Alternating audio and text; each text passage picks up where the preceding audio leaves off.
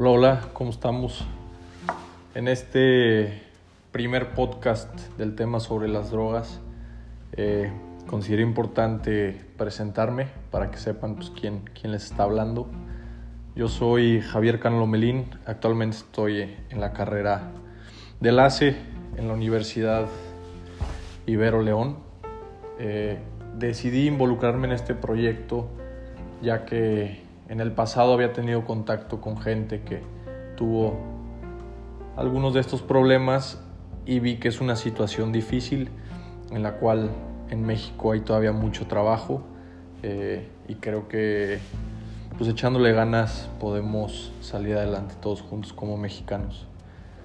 Eh, en estos podcasts, los primeros seis va a ser un poco más teórico, teniendo un conocimiento sobre el origen de las drogas, tipos de drogas, por qué la gente busca las drogas, eh, el mundo moderno en el que vivimos y su relación con las drogas, secuelas de las drogas, tratamientos eh, y diversos temas un poquito más teóricos. En la segunda etapa de podcast vamos a estar hablando, eh, yo diría algo más humano me estaré juntando con gente que haya tenido experiencias con la droga, sobre cuál fue su experiencia de vida, eh, en qué les afectó.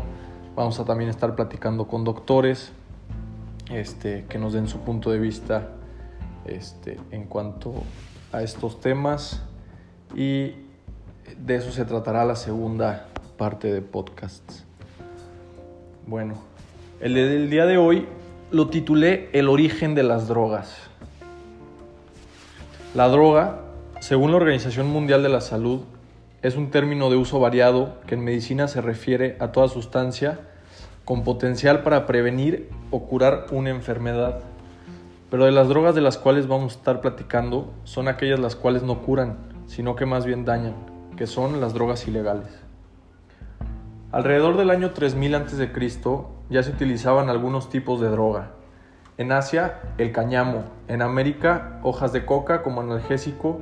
O en la sociedad azteca, algunos hongos como el peyote.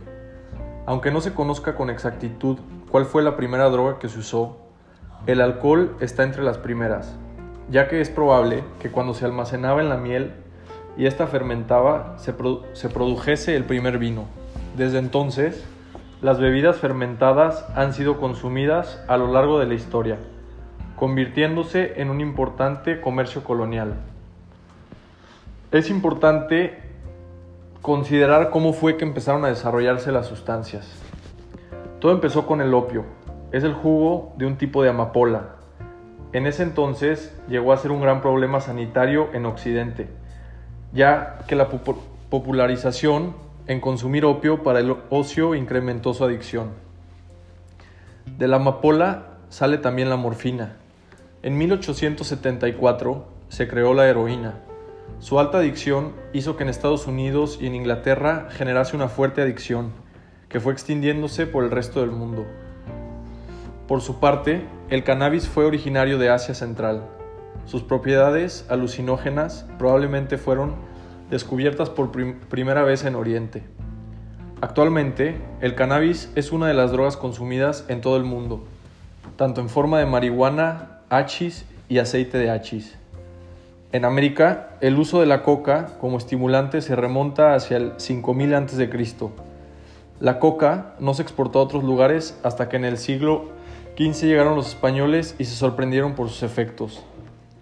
La historia de las drogas y su relación con el ser humano son milenarias. Son varias las culturas que desde sus orígenes han consumido algún tipo de estupefaciente con fines religiosos, festivos, ociosos o introspectivos.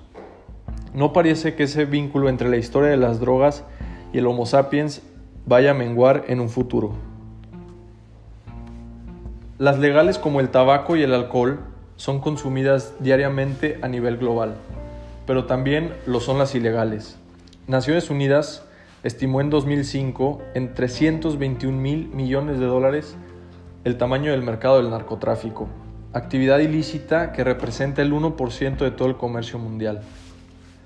cocaína, heroína y LSD son también utilizadas de forma habitual por millones de personas. El, el, uso ilegal de esta droga se generalizó a partir de los años 60 y 70, asociado a la llamada contracultura, siendo utilizado por universitarios, intelectuales, artistas y músicos en busca de otros estados de conciencia. En la actualidad siguen siendo utilizados el LSD, los hongos mágicos, la mescalina, el peyote, pero están de moda otros alucinógenos de origen sintético.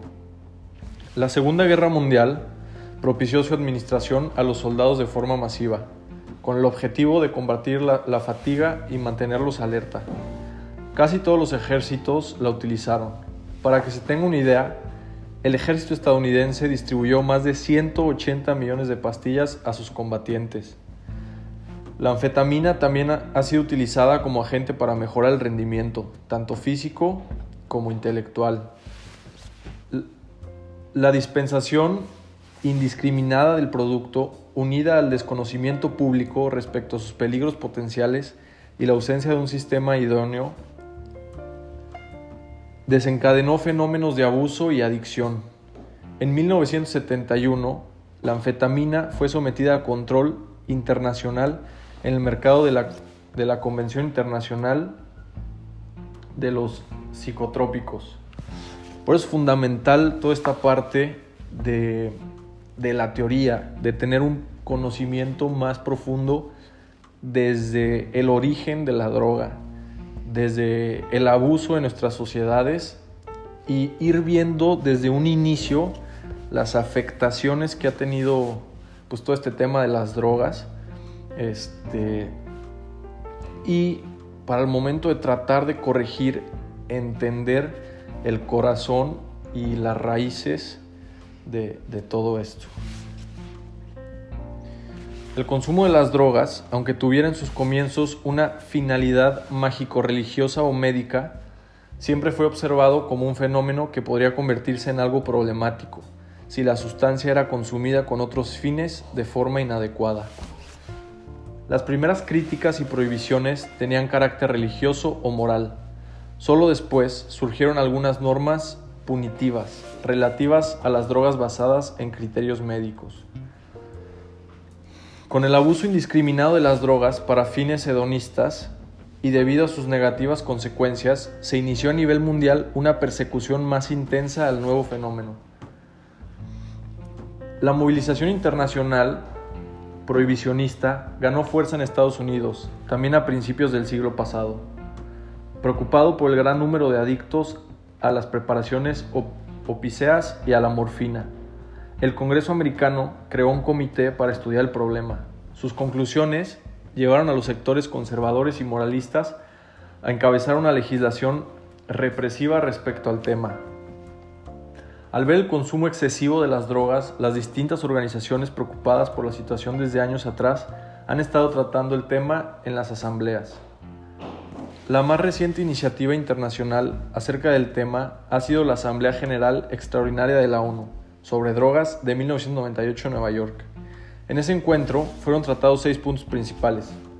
Reducción de la demanda, eliminación de cultivos, lavado de dinero, precursores químicos, drogas de síntesis y cooperación judicial. Lo más destacable surgió justamente en la iniciativa de destinar, de destinar esfuerzos en frenar el aumento de la demanda por, por drogas, centrando la actuación de los gobiernos también en la prevención del consumo.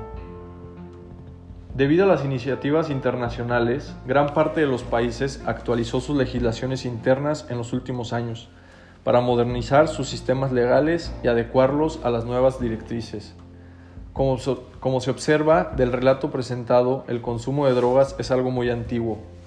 Por el contexto, la frecuencia, los motivos y formas en que son consumidas han cambiado mucho.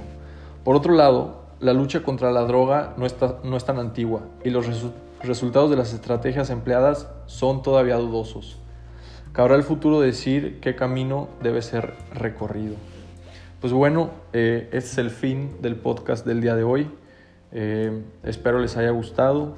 Cualquier comentario, si me lo pueden hacer llegar a través de sus maestras, me gustaría, eh, así podremos mejorar estos podcasts y hacerlos más interesantes y con información que al final del día les pueda ayudar. Gracias.